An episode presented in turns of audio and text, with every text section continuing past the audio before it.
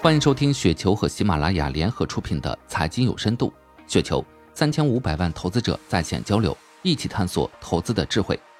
听众朋友们，大家好，我是主播费时。今天分享的内容名字叫《平安银行被地产影响了多少》，来自朱九。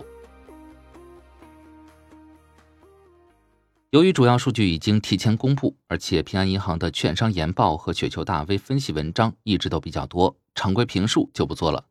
这份年报里单独有个篇幅是讲房地产风险管理的，主要就谈这个内容吧。先简单还原一下平安银行的基本数据：二一年平安银行的营业收入一千六百九十三点八三亿，同比增长百分之十点三；净利润三百六十三点三六亿，同比增长百分之二十五点六。这是建立在净息差下降百分之零点零九，拨备覆盖率从百分之二百零一点四增长到百分之二百八十八点四二的基础上的。虽然有二零年众所周知的净利润大幅下滑的同比因素，也是个很不错的业绩了。平安银行作为股份行中近几年发展较快的银行，营收和利润表现比较充分，但因为从前期发展时代延续下来的基础不够雄厚。大家对银行的资本充足率、拨备覆盖率和不良贷款率这三个指标一直都比较关注。在这份年报中，资本充足率从百分之十三点二九提升到百分之十三点三四，增长零点零五个百分点；拨备覆盖率从二百零一点四增长到百分之二百八十八点四二，提升八十七点零二个百分点；不良贷款率从百分之一点一八下降到百分之一点零二，下降零点一六个百分点。三大指标都表现出向好趋势。尽管如此，平安银行股价从二一年六月开始却一路下跌，从二十五元上方跌到现在的十五元下方。究其原因，除了宏观增速整体出现下降的大环境外，主要问题还是出在房地产上。平安银行股价跌速最快的时段，就是从六月中旬到八月上旬这两个月，也就是房地产从高歌猛进到一片萧条的转换阶段。受中国平安、华人、华夏幸福之间的债务问题影响，平安银行也被认为和房地产的关联非常紧密。当地产大势出现历史性转折时，难免就会受到波及。我们看到平安银行的股价走势的时候，如果隐去名字，很多人可能会以为自己看到的是只地产股。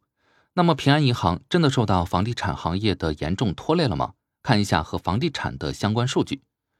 二一年末，本集团实有及或有信贷、自营债券投资、自营非标投资等承担信用风险的业务余额合计三千四百一十点八九亿，其中本行对公房地产贷款余额两千八百八十九点二三亿，较上年末增加一百六十九点六亿元，占本行发放贷款和垫款本金总额的百分之九点四，较上年末下降零点八个百分点。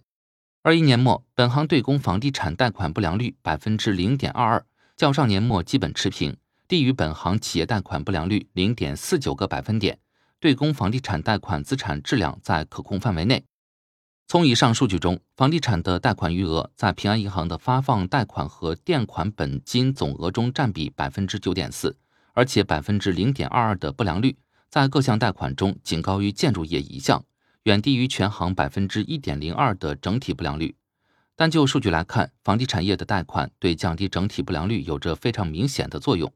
事实上，多年来房地产业贷款一直都是各家银行最优质的贷款之一，从数量到质量都无可替代。那么，房地产业在二一年下半年遇到了从未有过的行业性债务困局，平安银行在数据上并未体现出受到这样历史性转折点的明显影响，原因何在？首先明确，市场动荡和银行资产受损有一定关系，大方向会是同步的。也就是说，行业受损时，相关不良率提升在所难免。但风控好的银行还是可以通过严格的选择和管理，尽量降低有关损失。这其中，前期客户选择和后期的资金封闭管理都至关重要。平安银行的房地产业贷款投放是通过选择优质白名单客户，尽量集中在楼市比较景气的城市。和对项目的深入评估，来尽可能提升自身的抗风险能力的。即便如此，也难免会遇到系统性风险，这时候资金的贷后管理就至关重要。严格有效的资金管理，可以在资金流动上形成闭环，确保即便项目有问题，银行仍然可以全身而退。以上是平安银行年报中给出的解释，从报表数据上看，确实达到了风控的效果。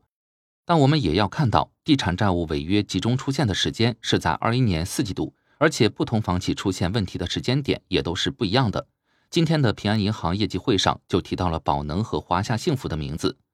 我们看到的当前数据都是截止到去年年底的，有些业务还在调整和进行中，不排除会有新的风险产生。今年以来，我们也看到有的房企债务问题出现进一步恶化，在当前地产债务困局还没有明显化解的大背景下，保持一定的谨慎是有必要的。地产债务困局是当前影响宏观层面的最主要因素之一，数万亿的债务连带影响着数十亿的各界资产，不仅对银行，对上下游几十个行业和数以亿计的就业人口都会产生非常直接的影响。希望在平安银行下一份报表中，我们能看到更好的房地产贷款数据，对银行、对地产乃至对整个市场都会是非常重要的好消息。以上就是今天的全部内容，感谢您的收听。